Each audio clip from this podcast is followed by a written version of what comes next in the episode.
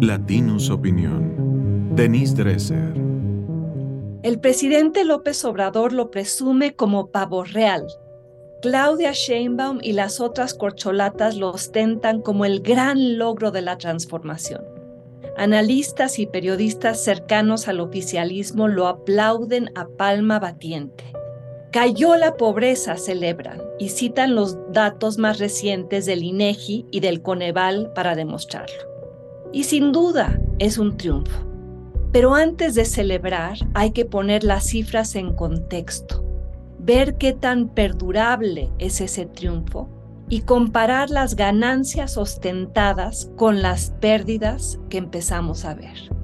Porque hoy hay menos pobres por ingresos, pero más mexicanos con carencias básicas.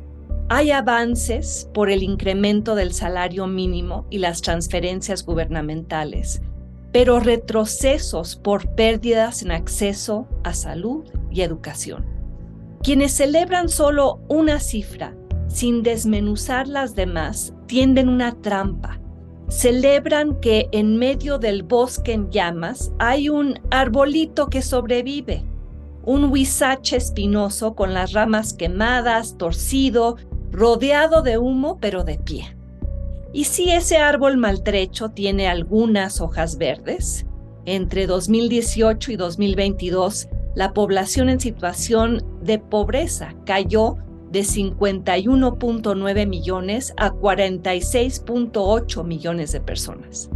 Entre la destrucción y la quemazón, se avisoran algunas señales de vida.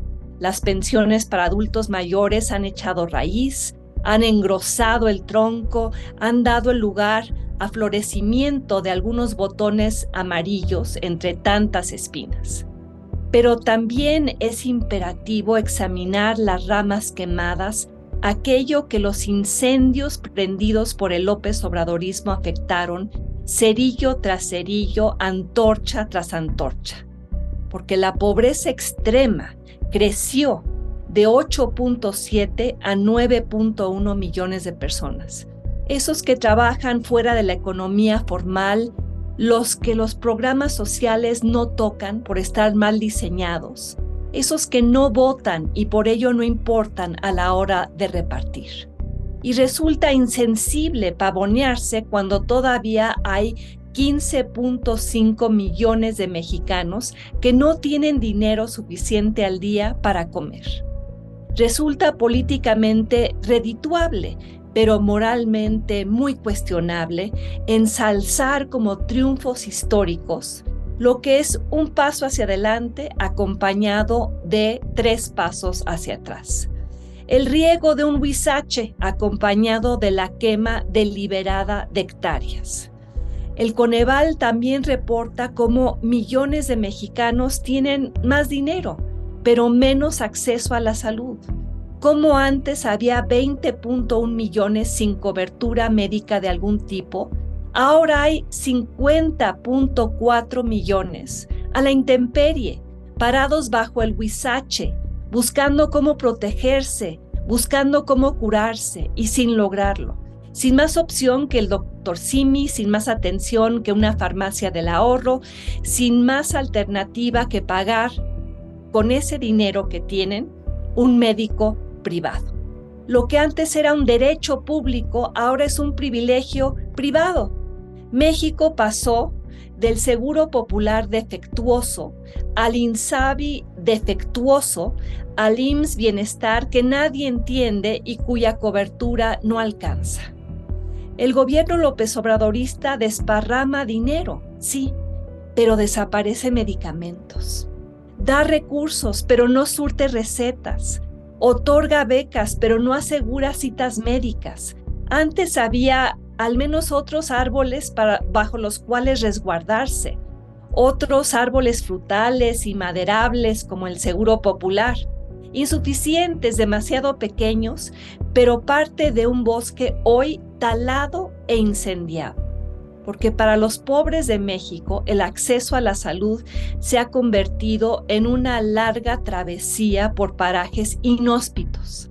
Desabasto médico que no se resuelve. 15 millones de recetas no surtidas, ausencia de procesos claros para la compra de medicamentos a futuro, incertidumbre laboral entre médicos que ahora toman la calle desesperados, más las muertes en exceso producidas por la pandemia, más las vacunas que no llegan. Pero ahí sigue López Gatel culpando a los padres que protestan. Ahí sigue Zoe Robledo, director del IMSS, más preocupado por saltar a la gubernatura de Chiapas que por encarar una crisis que crece. El sexenio entonces de la sacudida histórica y la revolución de las conciencias terminará quizá con menos pobres, pero más enfermos, menos pobres, pero más mal educados, menos pobres, pero más muertos, menos pobres, pero más derechos sociales cercenados. El fuego purificador del López Obradorismo se ha convertido para muchos en un infierno, pero en su centro, el lanzafuegos, el presidente, le escribe odas a su único huizache. Esto fue una producción de Latinus Podcast.